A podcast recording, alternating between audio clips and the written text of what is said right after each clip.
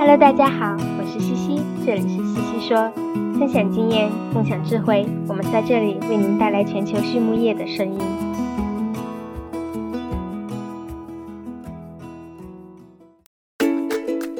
感谢西西说的合作伙伴们：APC 血浆蛋白全球领导者，帮助动物茁壮成长；大地汉克二十八年专注，为动物提供美味与健康；里兰动宝。让食品和伴侣动物不断丰富我们的生活。迪斯曼动物营养与保健助力畜牧业可持续发展，我们坐言起行。禾本生物专业酶制剂全球供应商，深耕生物技术二十年。康德全包膜凝聚未来，凝聚更多力量，释放更多能量。健明全方位营养专家，健明让明天更美好。太高动物营养创新。共赢未来。荷兰泰高国际集团是全球动物营养和水产饲料领域的领导者，集团业务遍及八十多个国家和地区，员工逾万人。泰高动物营养凭借专业的饲料原料营养知识和畜禽养殖技术，不断推出最新的技术理念，研究出优质创新。高性价比的动物营养产品和全方位营养解决方案，为客户创造价值，共赢未来。Hello，大家好，我是西西。今天我们西西说，请到了我的老朋友，美国嘉吉集团的猪营养师薛鹏程博士，欢迎你，老薛。哦，西西你好，你好。嘿嘿，啊，谢谢你抽出时间来，我们来聊聊天。我们在开始之前都会请嘉宾分享一下你是怎么进入动物营养行业的呢？啊，能不能简单跟大家分享一下你的职业生涯故事？好的，好的。首先非常感谢啊，西西给我这个机会吧，希望能在这儿有一个可以跟大家进行一些交流。我最开始是从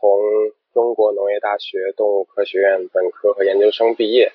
说起入行的这个故事，可能也就是。因为本人从小其实就是对生物科学比较还是比较感兴趣的，喜欢跟动物啊，还有这些啊生物类的打交道，然后觉得在这方面也很有兴趣，同时也希望从事一些比较偏于偏向于应用方面的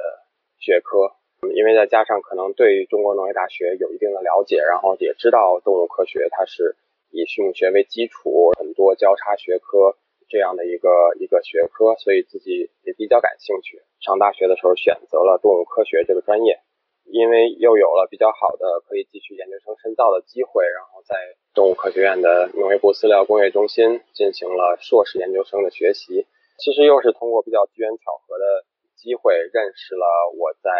博士生阶段的导师 Dr. Lai Adiola，就来美国学习的这个动物营养的博士学位。毕业的时候。刚好也是，好像也一直有很多的这个巧合在这儿。然后毕业的时候刚好这个时机也比较合适。现在这个公司是 Cardio Animal Nutrition，在美国的话是 Provimi 这方面呢是是做，其实从事的是预火料的部门，有这个 research 的一个岗位，所以就选择了这个机会，从一七年开始做到现在吧。在公司里做的东西也从。Swine research，然后一点点的扩展到了，也做一些家禽的研发的工作，也做了很多关于数据库方面的工作。其实更多的还是偏向于研发岗这一方面，但是很多的时候是一个在这个公司里面是一个更大的一个团队，可能要和不同地区在全球的一些啊同事都在研发上有很多的合作，其实也是拓展了很多的视野。挺好，挺好。我们是同时期在普渡读的博士，所以是一起上课、考试、做实验的革命友 谊。我还帮你养过猪呢。对呀，对对对，我们当当时是有很多的这个 overlap，我们实验室之间也互相的帮助，互相你你帮我养猪，我帮你养鸡，大家反正间隙也不大，其实也是一个挺不错的经验。可以接触到一些更多的这个领域吧。其实现在也也比较幸亏有当时一些在其他实验室帮忙啊工作一些的经验，在公司里面，因为 Provimi 它是有其他的家禽家畜的种类都涉及到的，所以有很多关于反刍动物啊，尤其是现在我自己也做了很多关于火鸡方面的营养方面的研究，所以其实跟当时的这些经历其实还都是很有帮助的。对的，对的，挺好。好啦，我们进入正题，今天我们来聊原料数据库。这个话题是老薛你选的啊？为什么选这个话题呢？其实我们其实说前面有不少嘉宾，包括 Dr. Stein，包括 Wincast，他们都有聊到过。那你觉得有哪些他们没有涉及到的地方，或者是你更想侧重讲的地方呢？对对，因为这个可以可以感觉到大家都是非常注重这方面的研究的，可能也从另一个侧面反映了目前来说，我们可能是大家都知道应该对这个非常重视，但是可能实际感觉投入的力度还不够。所以才会有很多的老师也好，然后行行业的前辈也好，非常重视这方面的工作。我其实从工作以来也是做了很多在这方面的东西，可能也谈不上什么有多么全面的经验，但是从从我的角度，我想要跟大家分享一下这方面的一些经验吧。其实我理解的关于饲料原料的检测和品控，它是你的整体来说是你的配方的一个基础。我们在做。营养学的研究的时候，很多时候都是追求的比较细节的东西，就是比如说我们要去测定猪关于赖氨酸的需要量，那你可能最后再调整的，或者是最后再测定的，就是那么百分之零点零一或者百分之零点零二这个这个级别的区别。那如何从你得到的这个数据，然后真的能够应用到实践生产中？这个其实还是有很大的一个距离的。我知道之前有很多很多的嘉宾已经讲过这个方面的话题了，我只是想说，借着开的这个头，可能再深入的聊一聊，就是怎么能够从最初步的这个饲料营养成分的检测，然后我们可以更进一步的建立一个更完整的消数据库，包括建立一个可消化养分的数据库，包括建立一个其他一些非传统的营养成分的一一些。数据库吧，就比如说包括甚至包括一些抗氧因子之类的。嗯，那那太好了，那你能不能结合你的工作经验，嗯，跟大家展开讲讲，在你的工作中你是怎么去建立啊以及维护你的原料数据库的？对，嗯，因为这个呃，其实我的经验可能是更多在在美国工作的这段时间接触的一些客户也好，还有生产体系也好，我观察到的一些。东西就是说，可能有一些客户他能够接触到的原料的范围很广，就是它可能关于同一个原料，它有很多的供应商，呃，不同的供应商之间会有一些的变化。关于把握这个原料的数据库，它可能是是会有很多的好处的。就比如说，你如果能够更加准确的把握自己的原料里面的营养成分含量，那最直接的一个体现就是你在做配方的时候，你可以提高你配方的精确性。你的配方可以更加符合动物的需要量，然后你可以更准确的预测动物的生产性能，或者是你是一个，如果你是一个饲料的生产商的话，你可以减少你批次间的变异程度。如果你可以比较精准的调调节你的配方的话，你可以减少你饲料之间批次的在营养成分上面的变异度。关于这个，其实还是只是一个比较直观的一个优点，但是你从开始分析化学成分开始，到最后评定它的。可消化养分含量，这个中间我们知道还是有一步需要去估测它的营养成分的消化率的。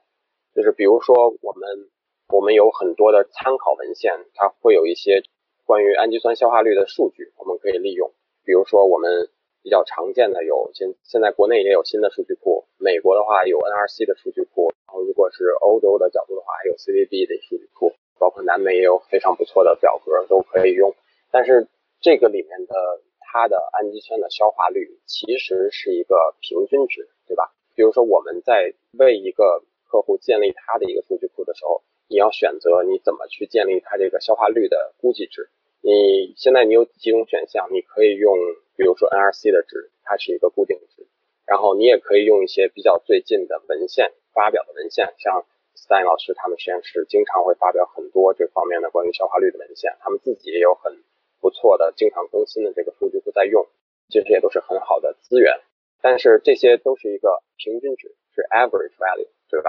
你怎么能够保证，就是你所面对的这个，比如说豆粕，它是比这个 average value 更好消化，还是更不好消化？这个其实应该说是一个可大可小这么一个问题，就是如果你的配方想要做的很精确的话，这个其实是一个绕不开的话题。因为如果你去看所有的数据汇报汇总出来，比如说呃赖氨酸豆粕的消化率，它可能在八十到九十二、九十三这个水平之间变化，然后你取一个平均值，比如说八十六，但是有可能你拿到的这个豆粕很有可能百分之，也就是百分之五十可能性会比这个八十六要低，也有可能百分之五十可能性比这个八十六要高。这个时候可能。对于一些变异比较小的原料来说，没有太大的影响。但是如果一些，首先是一些变异比较大的原料的话，可能就会有非常明显的差别。或者是对于一些比较大的一些，呃，养猪的系统来说，一个很小的一个 cost saving，它有可能在整个这个系统承起它整个的猪的数量来说，就是一个很大的一个经济的价值在里面。所以。嗯，如果有能力可以动态的去预测，或者是动态的去估计你饲料原料的氨基酸的消化率的话，其实会是一个对你的数据库会是一个非常非常好的补充。嗯，挺好，挺有意思。那假如说今天你们有一个新的客户来了，你怎么去给他定他的这个豆粕的氨基酸消化率呢？因为这一个其实需要做一些。嗯，准备的工作，但是还有一些方法学上的研究，就是我看过一些相关的文献，它可以去想要去建立一些动态的预测消化率的一些方程，这些其实基本上可能都是从它的基本的元营养元素来出发的，然后比如说根据它的纤维的含量，根据它蛋白的含量，可能去实时的去估测一下它的氨基酸的消化率。但是也可以考虑去根据一些，比如说体外法，可以快速的建立关于这个呃体外测定的消化率数据和用漏管猪测定的消化率数据的这些方法上建立一些回归，然后你就可能可以用一些比较快速的方法去预测你的这个豆粕的这个消化率到底是比平均值要高还是平均值要低，这些都是需要一些前期的准备工作在里面。但是从技术路线的角度来说，应该还是可以实现的。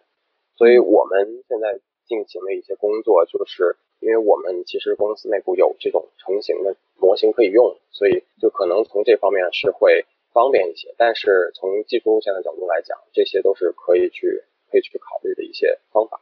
就是不是每一个客户都有条件去做现场的自己的消化实验，来来拿到这个数，所以可能通过一些是的参考的数据去建立一个一个合理的一个一个预测。那那嗯，最重要的几个营养素的指标你会看哪些？就是包括可消化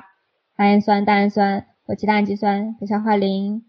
对，可消化氨基酸应该说是因为在饲料的这个配方上面是比较重要的点嘛，所以肯定是要考虑的。然后其他的就是关于能量的这个评估也是要考虑。如果看你要不同的这个体系，因为现在很多的配方都是可以做到净能体系了，现在净能的这个数据也是很多可以。通过性能的预测来更好的估计这个生产性能，这都是现在比较常用的这个路线。其实根据原料可消化氨基酸的含量的不同，一个是可以帮助你提高配方的准确性，另外一个是可以帮助你比较不同的原料供应商。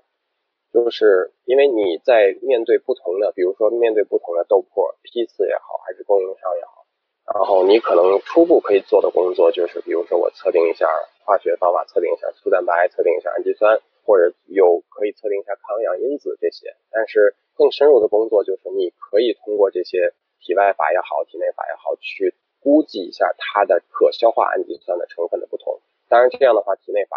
可能时间上就不太来得及。如果有已经能成型的这种方法，体外法来预测它的氨基酸消化率的话，那么你就可以根据你实际的这个配方的花费。或者配方的价格来比较不同的原料供应商，比较豆粕到底是其实它的价值是比它标价要高还是标价要低，或者是你换一个角度，你可以从可消化氨基酸的角度去估计你这个豆粕的价值。比如说提供同样含量的可消化赖氨酸，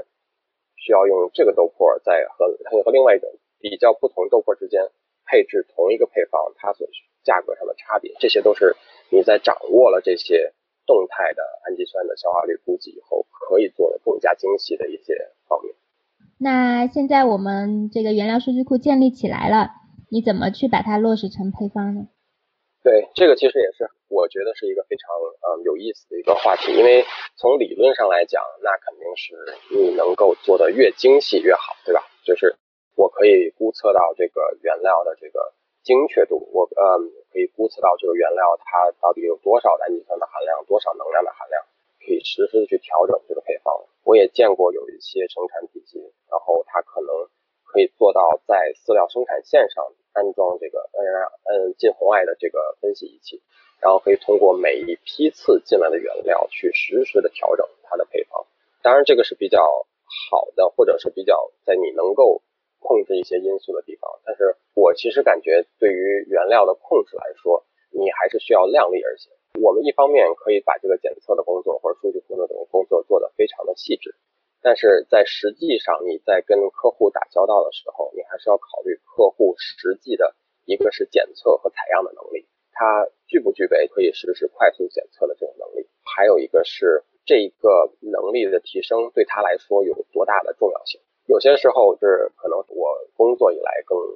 更有感触的，可能在学校里面不太会有这方面的经验，就是说你可以在这个上面做的很细，但是可能具体到某一个客户，他最大的问题是。这个饲料不能够定时定点的送到它的猪场去，它的猪场还可能会出现断料的情况，就是因为它比如说它的料仓的监控做的不到位，或者是比如说它的人力覆盖它没有到位，所以就是这些看起来很小的地方，就会让你在这个很精细的地方做出的努力就突然间就变得没有意义了。所以其实我觉得这个点的话，还是应该是量力而行，就是如果你不能够。保证这是你环节里面最重要的一个环的话，其实还是应该把精力花到更重要的地方。再有一个是你要确保你关于理解的这个准确性，就是比如说我每进来一批玉米，我都可以随时的去分析它的营养成分的含量，我可以实时的更新我的饲料配方，那这样当然最好，对吧？然后再一个是我对于我的这个原料的数据库的，就比如说我对我的氨基酸消化率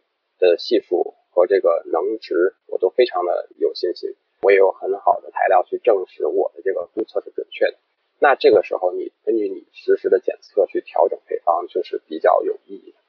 如果你的检测的能力，就比如说我送一个样，然后可能要一周以后才能回来，那这个时候有的时候你频繁的更新，就是反而还跟不上你原料的变化，就是你这这批原料都已经用完了，然后你的结果才回来，那这样的话，你就要考虑我试试。比如说我要，比如说我是不是用一个更长时间的平均数去监控我的这个原料的水平，而不是一批一批的去更新？所以还是要根据你的实际的这个情况来操作的。因为有的时候在行业里面有很多所谓的经验值，对吧？就是我觉得这个玉米也好，还是豆粕也好，它就能提供那么多的能量。然后这个你放到具体的每一批可能是不对的，但是你放到一个长期的这个水平来看。它肯定是有它的准确性在里面，这个应该都是经过生产实践长期的验证。所以在你没有能足够的能力去达到这个实时监控的情况下，我觉得还是量力而行，发现你最大的经济效益提升的这个点，去攻克这些点，而不是就是为了提高而提高，就是只是说啊，我们现在可以更精准的 measure 一些啊检测一些东西，那你要考虑这个。对于一个具体的客户来说，到底有多大的意义去花费这些精力去做这些东西？对，我觉得你刚才说到这点特别好，特呃，尤其是对于像我们这样刚进入行业几年的新兵来说哈，从学校到真实世界的这个 mindset 这个心态的转变和认识问题的这个讲究的转变，还是一个非常需要的一个一个东西。对对对。嗯，行，那呃，下面一个问题是。原料数据库会怎么影响 添加剂的评估呢？对，这个其实也是一个很有意思的话题，就是比如说像我们刚才提到了，如果你掌握了、建立好了你的原料数据库以后，你是在一个可消化的养分上建立的，那么你在评估，比如说豆粕的供应商的时候，你就可以用单位的可消化赖氨酸或者是单位的可消化蛋白来评估它的定价是否合理。那同样的道理，比如说植酸酶，你也可以通过这个磷的释放的水平，就是关于磷消化率的提升这方面来来评定这个一个植酸酶它到底是定价过高了还是定价过低了。从一个生产体系的角度来讲，现在植酸酶因为市场上产品很多嘛，所以你再去评定它的时候，可能需要格外的去注意一些。我看到的很多的实践，可能也都是通过这个磷的释放水平利用来定价，而不是简单的就是通过它的这个单位 F P U 来来定价，这个可能是更重要的一方面。然后另外的就是除了植酸酶这种酶制剂以外，你在建立好了你的这个数据库以后，然后它其实不光是关于营养成分。还有关于很多的抗氧成分，像这个像像这个植酸成分，就是你的这个关，也是你一个你的关注点，就是通过比较好的了解你这个饲料原料里面这些抗氧成分的含量，也是会对于你的这个实际的配方是非常有意义的。就是你比如说通过你的植酸含量，你大概可以知道你的植酸酶大概放在一个上限在什么地方，就是因为它的磷的释放肯定也是需要有底物存在的。然后再有，就比如说像一些嗯霉菌毒素，如果你可以通过一些检测的手法啊，把这个你的原料的数据库里面对你的原料的霉菌毒素的含量有一个比较好的认识，那么你在做配方的时候，你就可以考虑到，呃，我需要一些什么样的抗霉菌毒素的添加剂，或者是对于不同阶段的动物来说，它对于霉菌毒素的这些耐受程度到底有多高，然后有什么地方需要加一些，有什么地方不需要加。这些都是一个比较好的参考。然后现在国内的这个无抗也是一个比较热的话题，在你建立了一些这种抗营养因子和一些其他的这个比较相对于传统营养素来说是一些比较我们叫 novel nutrients，就比如说可发酵蛋白这些概念，都是你在你建立了可消化养分以后，然后才可能能更好的评估的这么一个概念，就是通过。估计有多少蛋白质是在后肠道进行了发酵，而不是在啊回肠末端就吸收了。然后这些的话，可以对于它的整体的自主保证肠道健康啊，减少腹泻啊，这些都是非常有帮助的。这些都是需要你建立一个比较全面的完整的数据库以后才能进行的一些啊研究。更多的还有比如说包括预测一些脂肪的点价，就是防止黄标肉啊这些方面。也需要你对于你的饲料原料的本身的点价有一个很好的了解，它的脂肪的含量和它脂肪的特性都有一个比较好的了解。如果你发现了我现在的这个配方可能会导致一些肉质方面的问题的话，你也可以进行相应的干预，比如说调整配方，或者是用一些比较针有针对性的添加剂。所以这些其实从数据库的角度来说，数据库都是这方面的一些基础。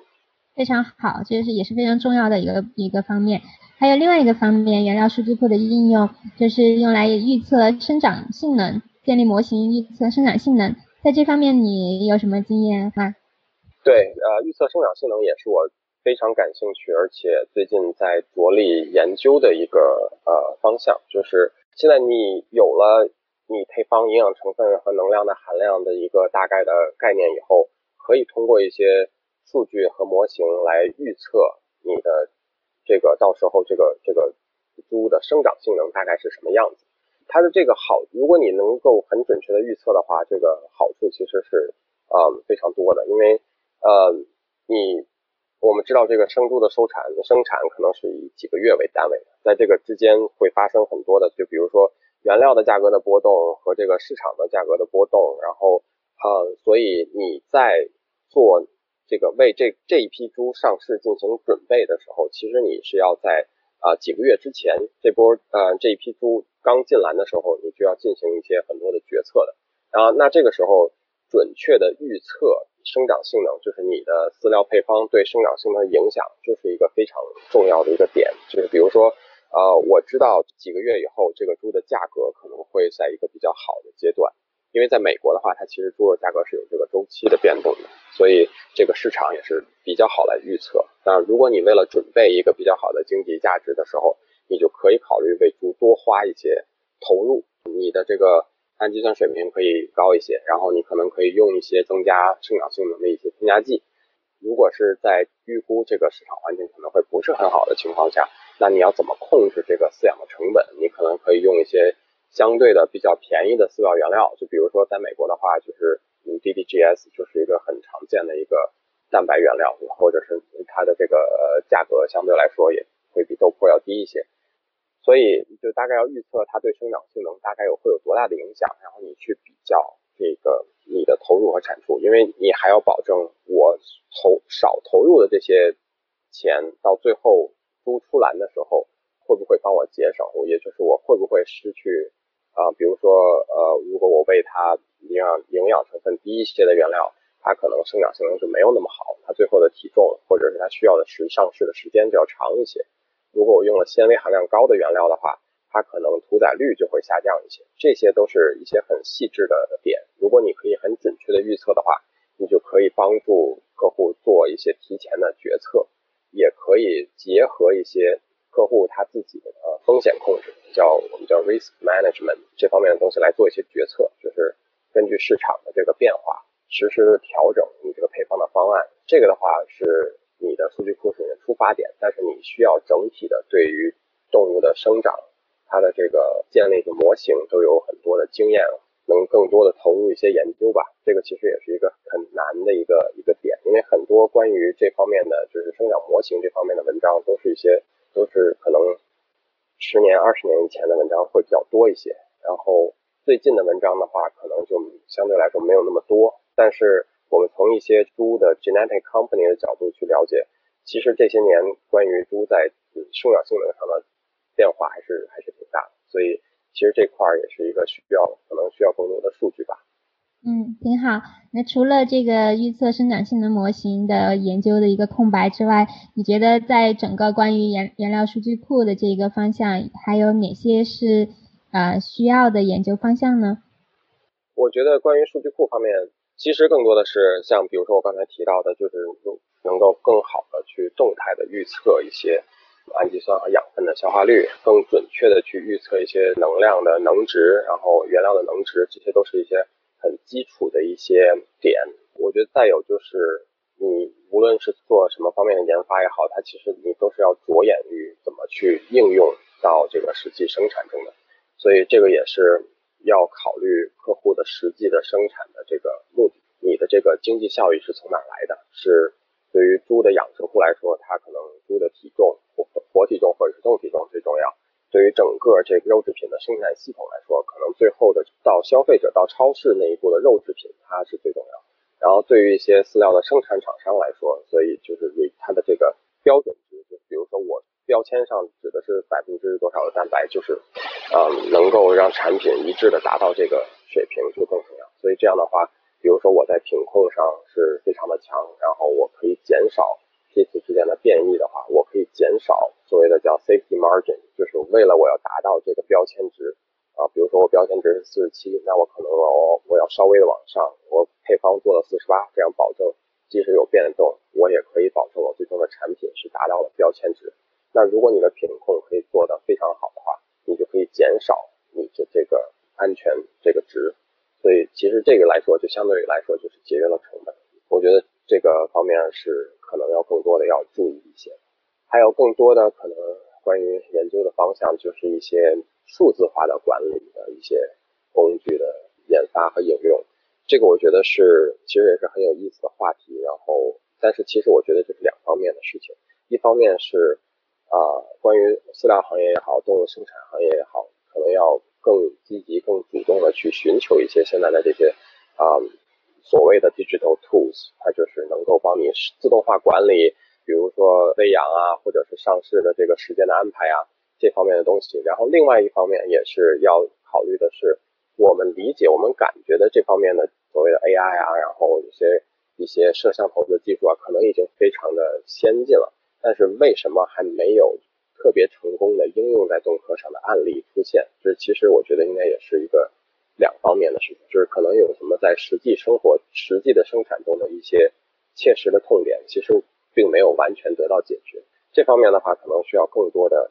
交叉学科的人，或者是更多的新人来出现，然后要要解决这方面的一些问题。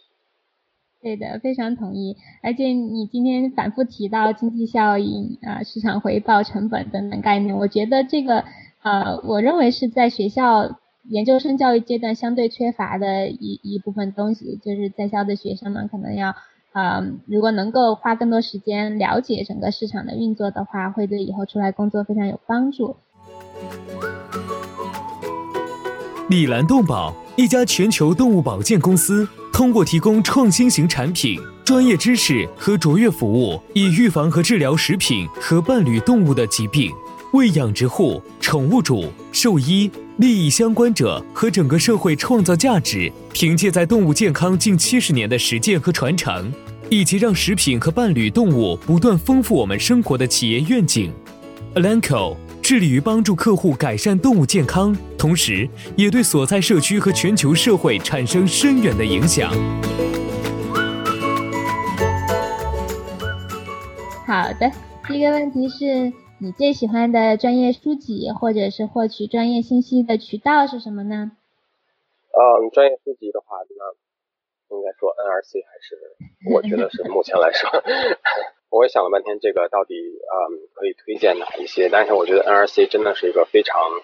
好的一个综述集，就是它不但有最后的一些数据库可以供你参考，它前面的这个关于各个方面的一些综述文章也都是非常有价值的，嗯，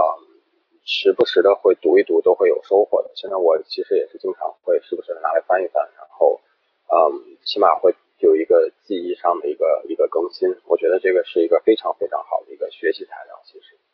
非常好，而且你的博士导师 Dr. Diola 也是编委之一。是的，是的，是的。那第二个问题是你最喜欢的非专业书籍是什么呢？这个非专业书籍，其实我也也考虑了一下，我之前看过一个叫做莫顿商学院的叫最受欢迎的谈判课。我觉得那本书非常的有，嗯，怎么说呢？对我非常有启发吧。就是他教你如何去在跟别人交流的更更过程中更有效率。其实它不是一个简单的谈判的过程，是是它讲的是一些沟通的一些基本的原理啊、原则啊、技巧啊这些方面的东西。我觉得其实对于不光是谈判，对于整体的这个你跟别人沟通的这个效率都是非常有帮助的。非常好，最后一个问题，你觉得是什么使成功的行业精英与众不同呢？我觉得，呃，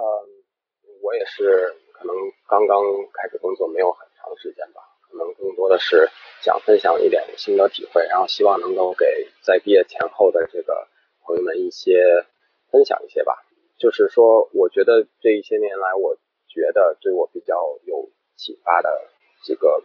一直可以帮助你思考的问题。第一个是，我也经常说这个话，叫习惯并不一定正确。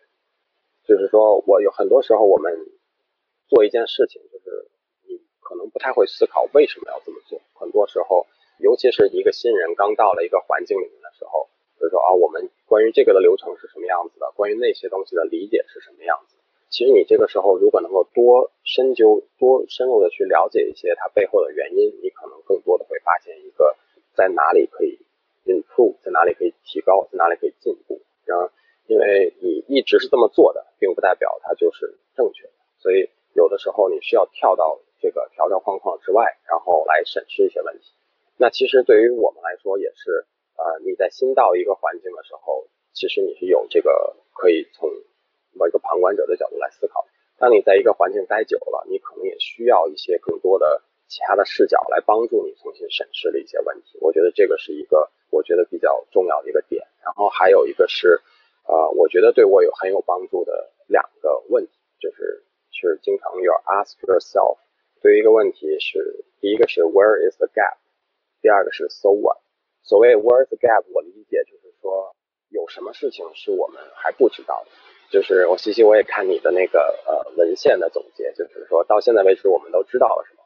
然后还有哪些问题是我们不知道的？然后我觉得这是一个非常好的关于发现一个问题、解决一个问题的一个逻辑的步骤。你发现了在现实生活中有一个我们所谓的痛点需要解决，它最终会落实到一个核心的问题。我们关于什么问题，我们要要回答一个什么样的问题，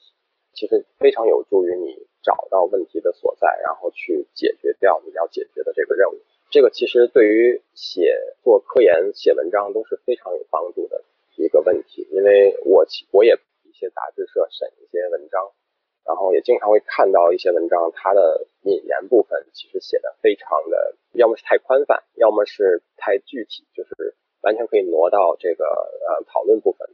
所以我觉得一个好的文章或者好的研究，它应该在中在呃引言部分快速的介绍一下你的这个研究的方向的背景，然后快速的引入到我们已经知道了什么，我们还不知道什么，然后通过这个，可以引出你的我这个研究的目的是什么，是要回答一个什么问题，自然而然就突出了你这个研究的重要性。我觉得这个是一个非常好的逻辑上的呃顺序，这个也是。呃，我觉得一个很好的经验吧，我想要想要跟大家分享。然后第二个问题叫 So what，是一个其实也回到了我刚才一直在强调的这个，它在 economic value 到底有多大的价值？就是说现在，比如说我发现了，如果我去做这个研究，我可以得到关于什么什么样的一个新技术的数据。那然后呢，你需要问自己的就是，然后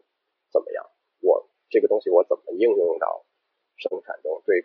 对。会对客户产生，或者会对我们产生多大的影响，多大的效益？这些其实也跟其他啊，之前有很多嘉宾提到的，你怎么去管理你的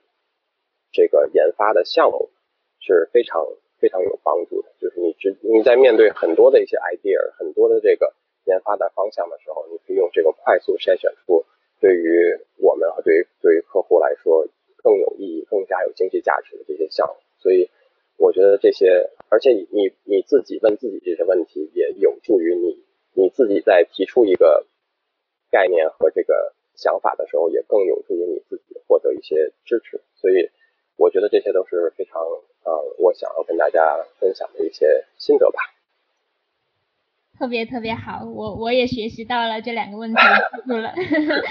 行，非常感谢老薛，啊，下次有机会再聊。好的。嗯，拜拜。